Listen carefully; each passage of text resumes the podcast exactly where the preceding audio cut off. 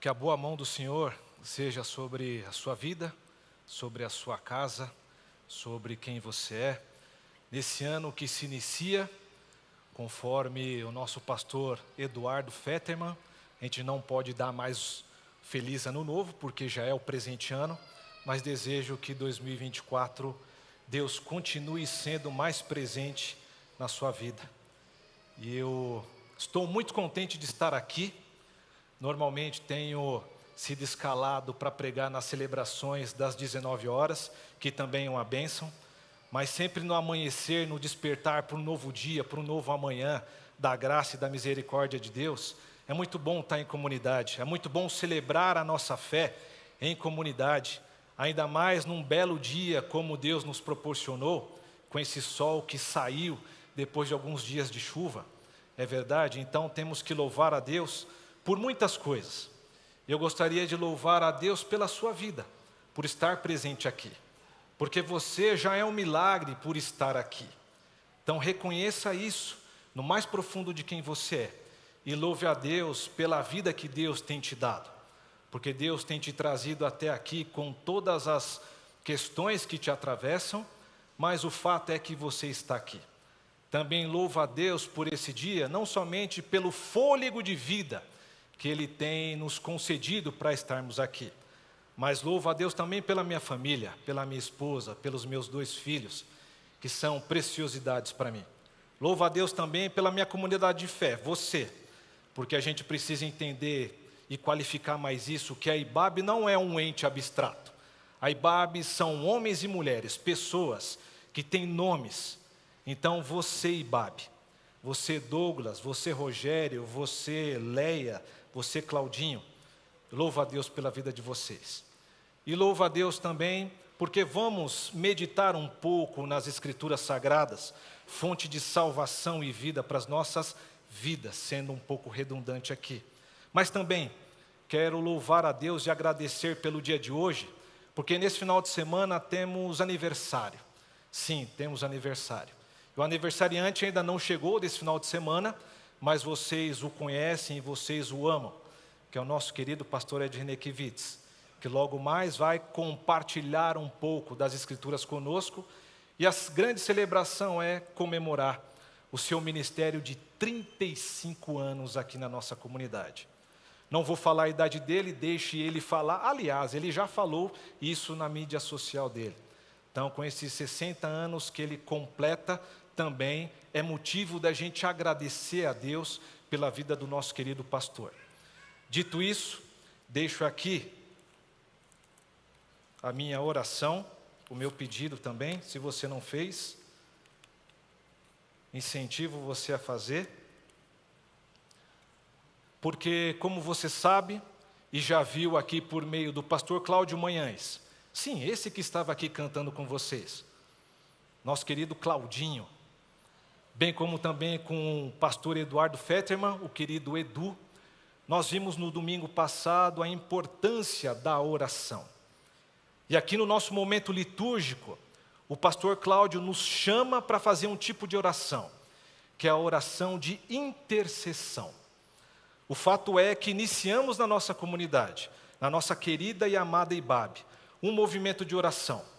Não porque nós queremos delimitar a oração somente nesse mês de janeiro, porque para quem conhece a IBAB e anda nos seus corredores, sabe que semanalmente nós temos grupos de oração, com irmãos e irmãs que têm os joelhos calejados, de tanto orar, interceder por você, por essa comunidade, por essa comunidade de fé, essa grande família, hermanada por causa dos feitos de Jesus então, o que nós estamos fazendo aqui é exercitar aquilo que deve ser natural. Amém, amém, meu irmão. Louvado seja Deus, louvado seja Deus. Incentivo você também. Se a pregação começar a ficar chata, você levanta e coloca uma, uma oração aqui, que já resolve também, Deus vai te atender, tá bom? Mas enfim, fora o meu devaneio de brincadeira aqui, né, para ressaltar o irmão que veio para cá, obviamente, eu quero continuar essa conversa acerca da oração. Mas quero dizer, dentro da minha experiência, ou a partir da minha experiência, Porque, como educador que sou, falar de oração, eu poderia aqui mostrar para vocês as bases bíblicas de todos os tipos da oração: a oração de intercessão, a oração de invocação, a oração de súplica, a oração de contrição. São mais de 12 tipos de oração que a gente pode, diante do texto sagrado, verificar que a própria Escritura nos traz e nos ensina, nos incentiva, ao longo da nossa peregrinação espiritual, lançar mão desse tipo ou de tipos de oração para conseguir falar com Deus. Logo, já dou uma dica aqui que uma interpretação, um jeito de viver a oração é falar com Deus. Aprendemos também com o pastor Eduardo Fetterman que a oração pode ser também um movimento em direção do outro para servi-lo. Mas exatamente agora, ou nesse momento, eu quero trazer uma perspectiva da oração como o poder de transformar as nossas vidas. Sim, para além de petições que são importantes, como o próprio pastor Cláudio também mencionou na semana passada, e todas as nossas petições são legítimas, a oração que não deve ser feita, pessoal, é a não oração. Logo, todo tipo de oração, com todas as motivações, de alguma maneira misteriosa para aquele que é mistério puro, que é Deus, isso é válido também. Portanto, qualquer tipo de oração é bem-vinda para o Altíssimo. Mas eu quero mostrar para vocês aqui, nessa breve reflexão, que a oração, ela tem um poder. A oração tem um poder de transformar de dentro para fora quem nós somos. Logo intitulo esse sermão, essa breve meditação, como a oração, esse poder que transforma. E quero dizer para vocês que a minha prática de oração não é ficar a madrugada inteira orando, como muitos de vocês talvez façam. A minha oração é quando eu estou correndo, quando eu estou pedalando, quando eu dou aquela bola fora com a esposa ou com os filhos. Eu tento ter uma vida de oração em todo momento, em todo instante. É óbvio também que existe o meu momento devocional, de disciplina espiritual, que eu lanço mão da oração para poder exercitá-la e focar naquilo que eu estou passando e necessito compartilhar com o Altíssimo, com o nosso Pai Celestial. Então, quando a gente chega, por exemplo, na metade da vida, como eu cheguei, e talvez muitos de vocês chegaram, nós nos conscientizamos que ao chegarmos no metade da vida, na segunda parte da vida, a gente tem que arrumar a primeira parte da vida no limiar de quem somos, quando ultrapassamos isso e começamos a amadurecer, olhamos para trás e verificamos que muitas coisas nos atravessaram e aquilo que chegou até aqui precisa de fato visitar esses locais, esses momentos, esses passados, para conseguir arrumar essa casa, para que agora a partir desse momento, ou na segunda parte da vida, a gente consiga caminhar mais livre, mais solto, mais, com menos pesos daquilo que tem nos atravessado, seja as nossas tristezas, os nossos traumas, os nossos lamentos, aquilo que não conseguimos realizar, aquilo que sonhamos realizar, mas não temos recursos para e ao chegar nesse momento, de 44 anos, com essa carinha jovial que te apresenta aqui nessa manhã, é óbvio que meus cabelos quase assim, com, com cinzas aí, né, acinzentados aí, mostram que os 44 anos chegou e eu estou um pouco acabado, é verdade. Mas estou tentando, pessoal, não sou do crossfit, sou da corrida, sou da bike, então, para me acompanhar para mais receitas, é só chegar junto comigo nos finais de semana, que aí a gente, pós 40, igual quando aparece no feed lá do seu Instagram, aí quarentão, vamos perder essa gordurinha. Vem comigo que eu te ensino uns caminhos aí para a gente conseguir ter uma vida pós 40 melhor. Tá? Mas o fato é que eu me encontrei num momento em que eu tive que fazer visitações generosas para um Robinson, que é diferente desse Robinson. Mas todos esses Robinsons que chegam e me trouxeram até aqui, eu precisei revisitar porque eu precisei me conhecer. Para explicar a minha personalidade, para explicar os meus travamentos, os meus ressentimentos, as minhas culpas, as minhas taras. Eu precisei me conhecer. E logo fiz a seguinte oração: num dia sombrio ou numa noite sombria da minha alma, fiz a seguinte oração: Senhor, não tenho forças para mudar quem eu sou, mas estou cansado de ter as lágrimas como constante alimento. Estou cansado de sofrer por algo que eu ainda não conheço e não consigo dar nome.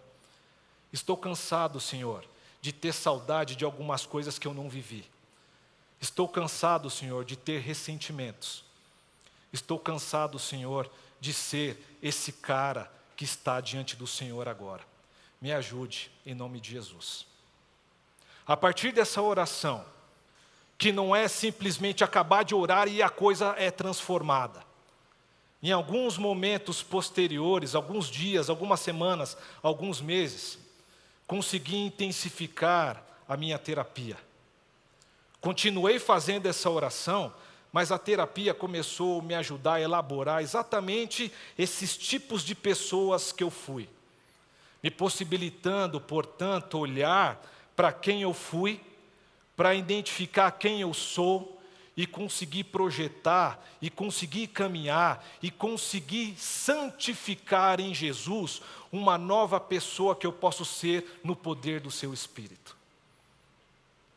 E uma oração que me ajudou a fazer e continuar, porque é um processo, eu ainda não cheguei, nós não chegamos lá, meu irmão e minha irmã.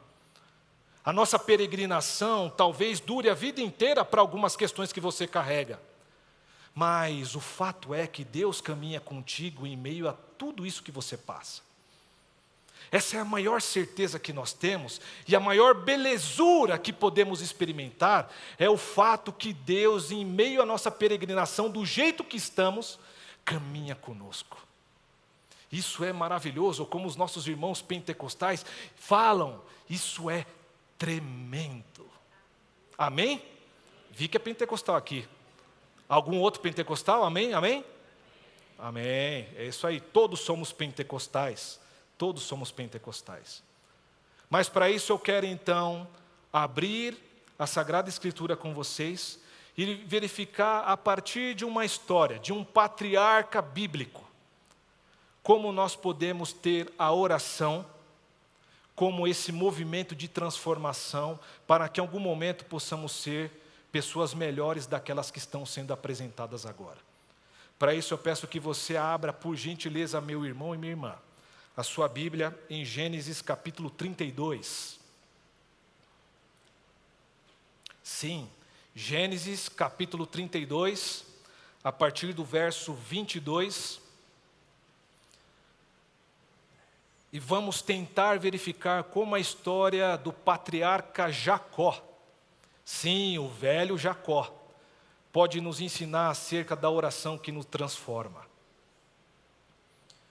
Com a Bíblia aberta ou acessada aí no seu smartphone, leio aqui na minha Bíblia NVI o seguinte texto bíblico, a partir do verso 22, que diz assim: Naquela noite, Jacó levantou-se tomou suas duas mulheres, suas duas servas e seus onze filhos para atravessar o lugar de passagem do Jaboque, ou Val de Jaboque. Depois de havê-lo feito atravessar o ribeiro, fez passar também todos tudo o que possuía. E Jacó ficou sozinho. Então veio um homem que se pôs a lutar com ele, e ele até o amanhecer. Quando o homem viu que não poderia dominá-lo, tocou na articulação da coxa de Jacó, de forma que ele deslocou a coxa, a coxa, enquanto lutavam. Então o homem disse: Deixe-me ir, pois o dia já desponta. Mas Jacó lhe respondeu: Não te deixarei ir, a não ser que me abençoes. O homem lhe perguntou: Qual é o seu nome? Jacó respondeu ele. Então, Jacó respondeu ele.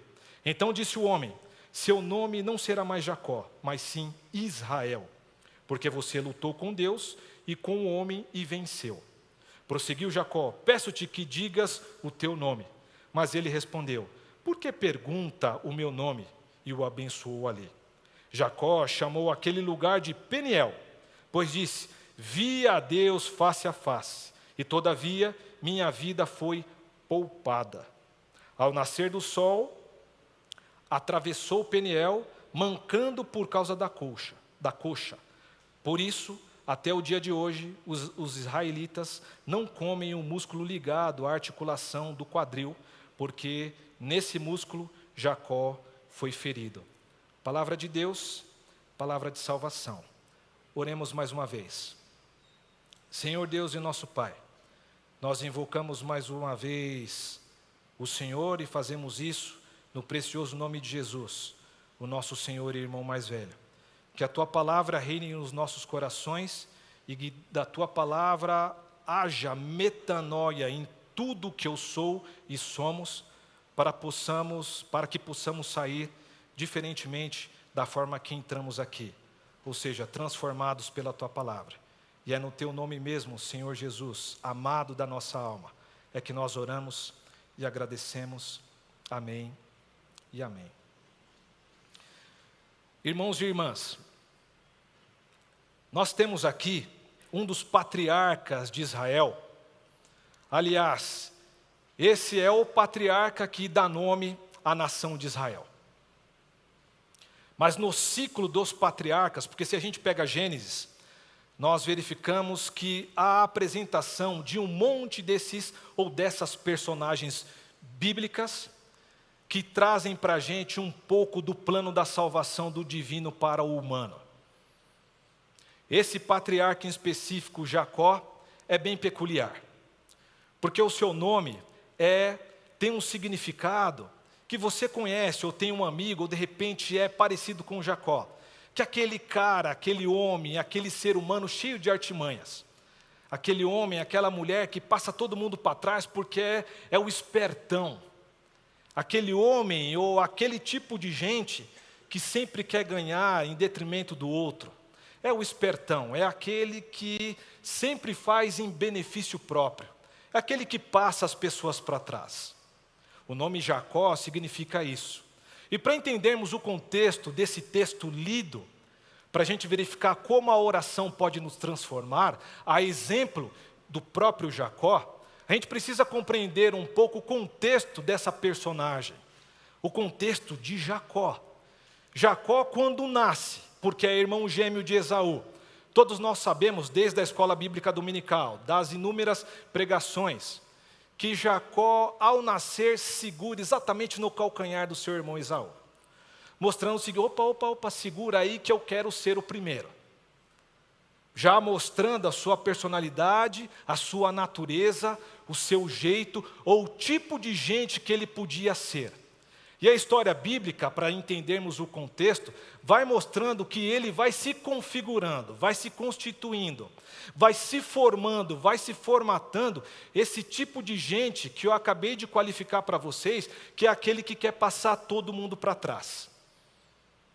Exemplo disso foi fazer com que o seu irmão Esaú vendesse a sua primogenitura por simples sopinhas de lentilhas trocando essa bênção que para aquela tradição, que para aquele contexto, era importantíssimo preservar o ser primeiro, mas não contente, esse nosso patriarca Jacó, também, para conseguir mais a bênção de seu pai, se transveste, se muda, se configura como seu irmão, associado com uma artimanha da sua mãe, Isso a gente pode ver teologicamente depois, e aí isso fica para as nossas aulas do Estude a Sua Bíblia, para a gente verificar o porquê essa trama aconteceu, mas o fato registrado biblicamente foi e nos mostra que esse patriarca se finge do seu irmão para pegar a bênção do seu irmão. Depois que seu irmão sabe dessa artimanha, quer a cabeça dele, ele foge, e quando ele vai desposar uma das suas parentes com o sogro, depois que se transforma Labão no sogro dele, nós conhecemos também as artimanhas desse homem, por causa também desse jeito bem peculiar que era o seu sogro, mas o fato e a história mostra e nos revela e nos aponta que esse homem, Jacó, é um tipo de ser que em algum momento eu e você também somos que é esse homem, essa mulher, esse ser humano que em algum momento ele é autossuficiente. Que na maioria das vezes, ele, por ser o rei ou um astro-rei, tem tudo ao seu redor e tudo ao seu redor é conseguido por meio de algumas articulações, artimanhas e algumas pessoas deixadas ao caminho.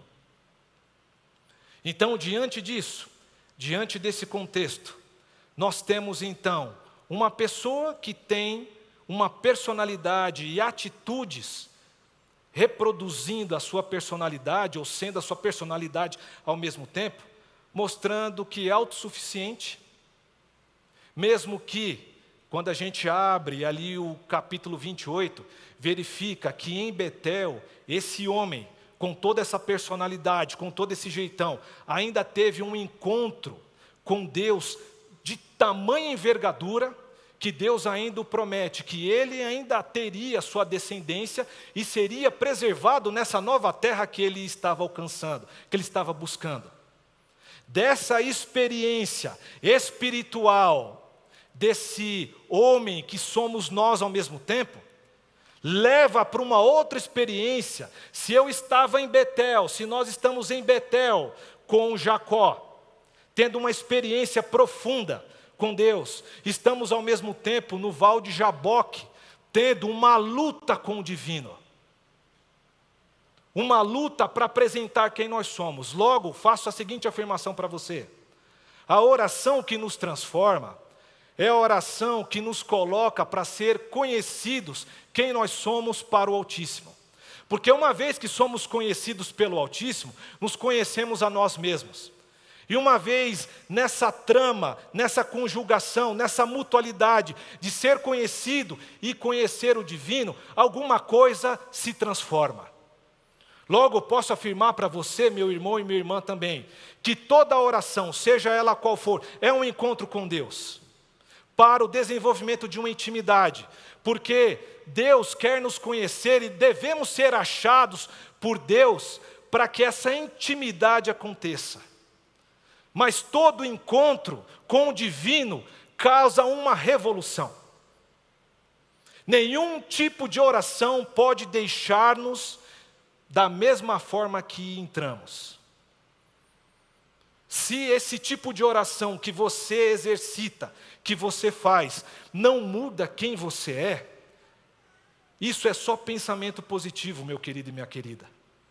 Porque não está mexendo contigo lá nas entranhas. Não está fazendo com que as coisas da sua casa, onde o Espírito faz morada, seja transformado se a sua personalidade, se o seu jeitão, se seu olhar para a vida permanece o mesmo depois que você se levanta de uma oração, tem alguma coisa errada, meu irmão, minha irmã.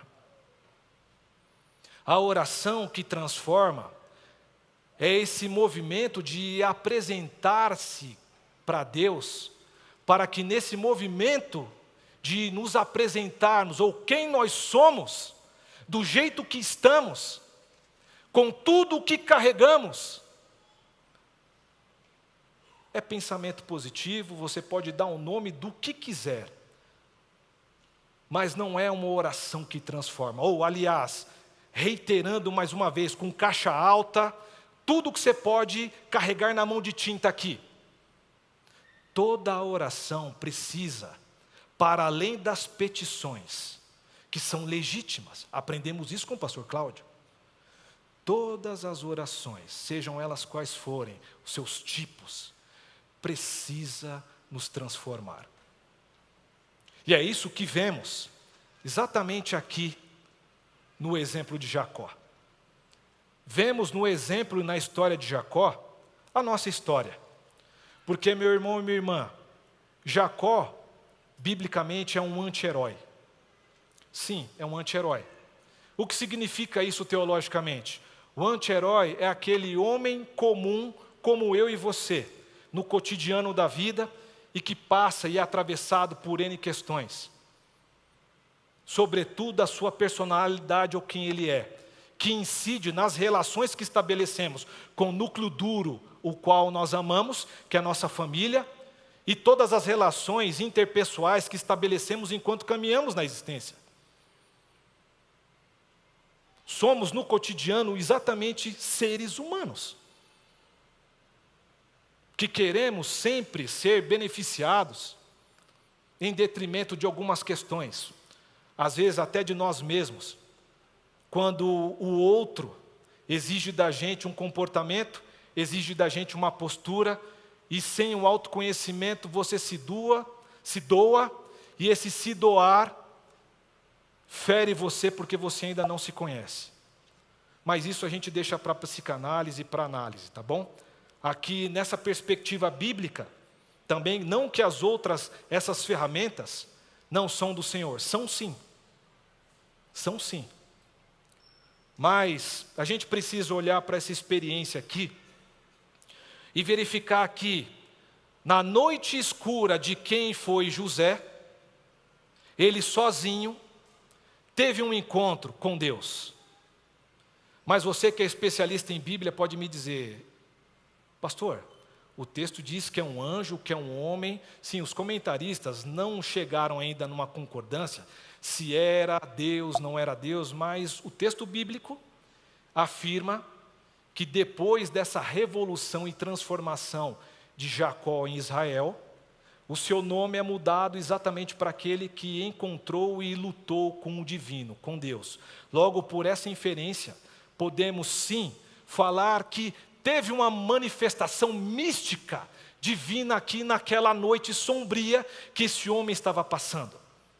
Porque lembremos que, de toda essa história de quem era essa personagem, esse homem que nós nos identificamos em algum momento da nossa vida, ele tinha um grande desafio por vir, que era encontrar o seu irmão, o qual ele tinha passado a perna anos atrás.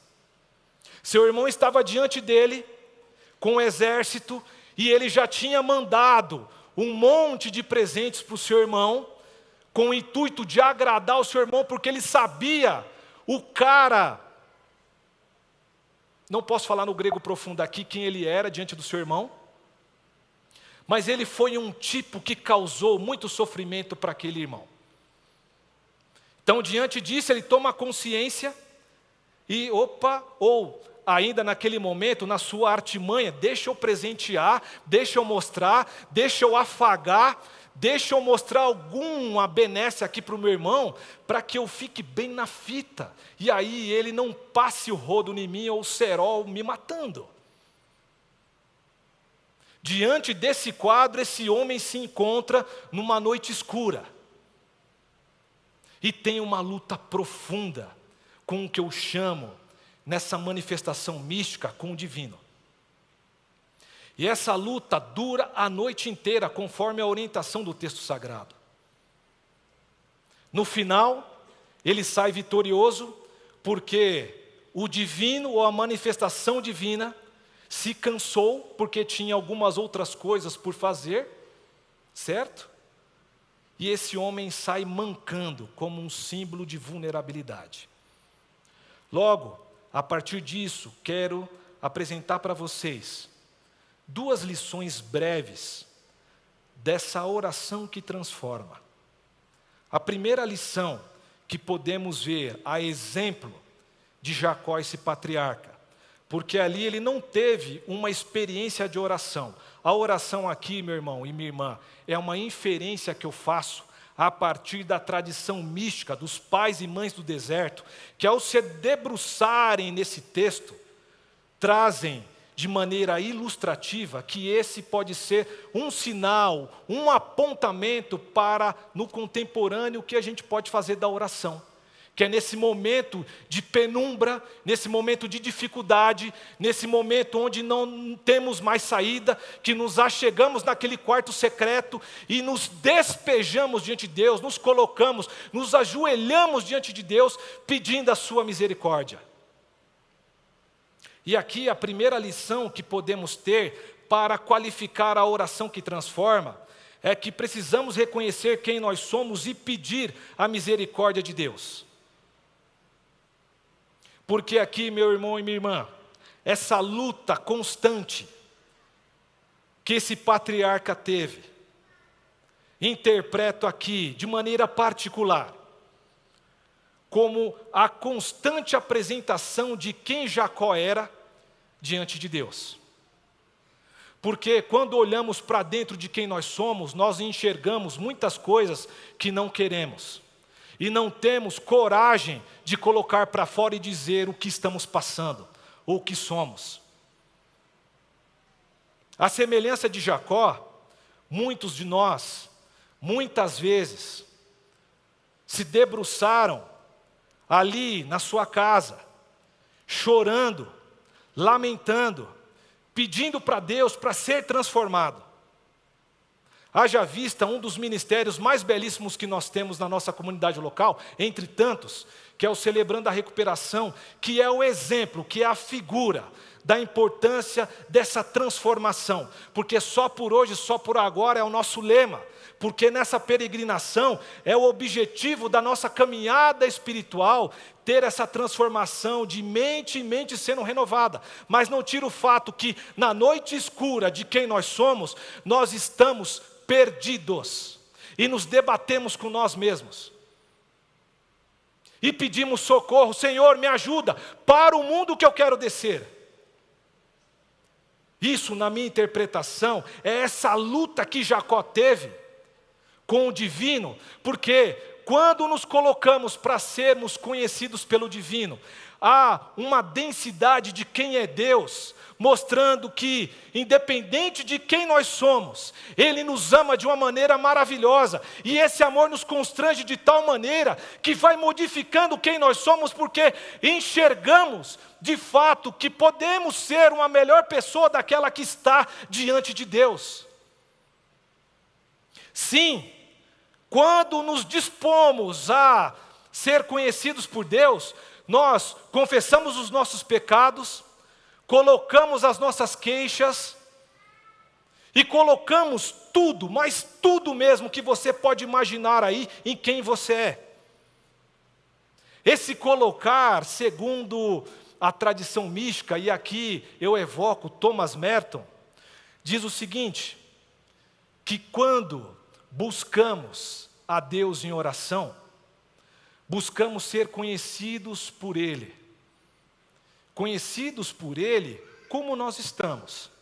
E aí faço um gancho da afirmação do Thomas Merton com Abraham Heschel, que é um rabino, que diz o seguinte: quando eu tenho a consciência de quem eu sou, o eu desaparece e o tu se forma.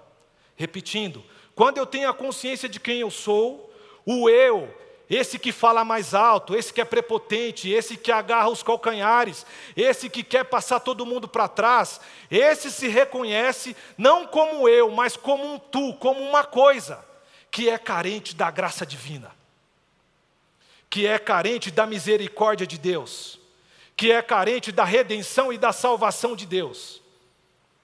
Porque o Deus que tudo é, o Deus que é o eu sou, quando é conhecido face a face, eu tenho essa consciência profunda que esse terreno, esse solo, que essa experiência é sagrada. Logo, quem sou eu em comparação ao Altíssimo que tudo é? Logo, eu sou apenas uma coisa, e isso significa humildade. A oração que transforma, ou que nos transforma, é a oração que nos leva a ser conhecidos, e nesse processo de sermos conhecidos, nos colocamos diante de Deus e Ele nos transforma naquilo que devemos ser desde o princípio uma dependência do divino, e não um próprio Deus, envolto numa personalidade que tudo quer e tudo consome, e é tudo para mim, é o reino do eu, reino do meu. Uma segunda lição que podemos aprender, e aqui encerro essa prédica para vocês, e já peço que o Ibabe Celebração venha para cá, por gentileza, é que se a primeira lição do exemplo de Jacó, ou da experiência de Jacó, desse patriarca, nos leva a um reconhecimento de quem nós somos, buscando a misericórdia divina.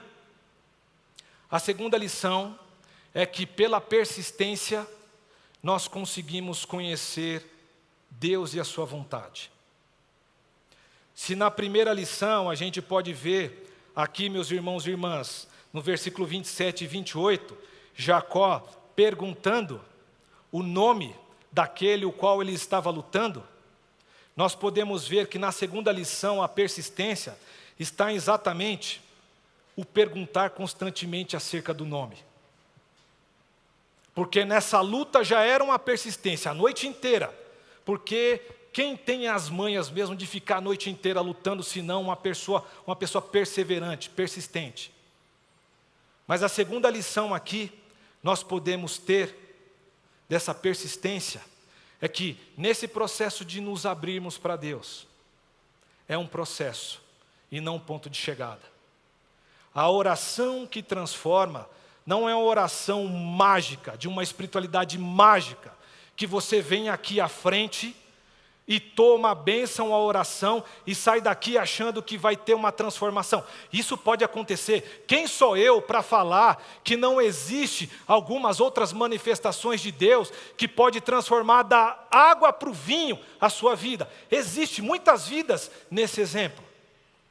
Mas o fato é que você, por Senhor da sua vida, por aquele que conhece e sabe do que te atravessou, é necessário persistir, e a persistência aqui, meu irmão e minha irmã, é para se fazer conhecido e ao mesmo tempo, ao se fazer conhecido, mudar algumas coisas em quem nós somos.